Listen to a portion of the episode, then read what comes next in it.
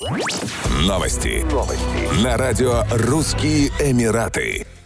Мухаммед Ахмед Аль-Джабер, чрезвычайный и полномочный посол Объединенных Арабских Эмиратов в России, вручил верительную грамоту Владимиру Путину. Торжественная церемония с участием 20 послов иностранных государств состоялась в Александровском зале Большого Кремлевского дворца. Несмотря на известные и необходимые ограничения, связанные с эпидемией коронавируса, мы посчитали важным провести это мероприятие как обычно в Кремле. Я лично хотел вас поздравить с началом официальной вашей работы в России, поприветствовал новых послов Владимир Путин. Президент поздравил дипломатов с началом работы в России и пожелал им крепкого здоровья. На церемонии решили обойтись без вручения верительных грамот в связи с реализацией комплекса мер профилактики COVID-19. На торжественную церемонию были приглашены дипломаты, прибывшие в Россию в последние недели, а само вручение президенту грамот символизирует начало дипломатической карьеры нового посла в Российской Федерации. Подобные мероприятия проходят несколько раз в год.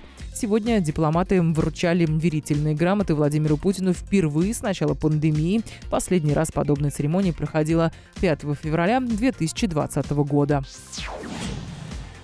Дубайский небоскреб Бурж-Халифа, самое высокое здание мира, будет демонстрировать работы графических дизайнеров и художников на своем 828-метровом фасаде. Администрация здания объявила прием заявок на графические произведения для включения их в знаменитое световое шоу. Отмечается, что на конкурс принимаются как фото, так и видеоработы. Это шанс для художников заявить о себе на самом знаменитом фасаде мира в сердце Дубая. Компания стартовала в воскресенье 22 ноября 2020 года. Дизайн-победитель будет выбираться каждую неделю. Прием заявок открыт до 31 декабря этого года.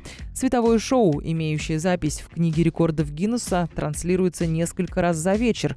Подать заявки на конкурс могут как художники, так и команды из любого уголка мира, работающие в жанрах светового дизайна или 3D-картирования. Еще больше новостей читайте на сайте RussianEmirates.com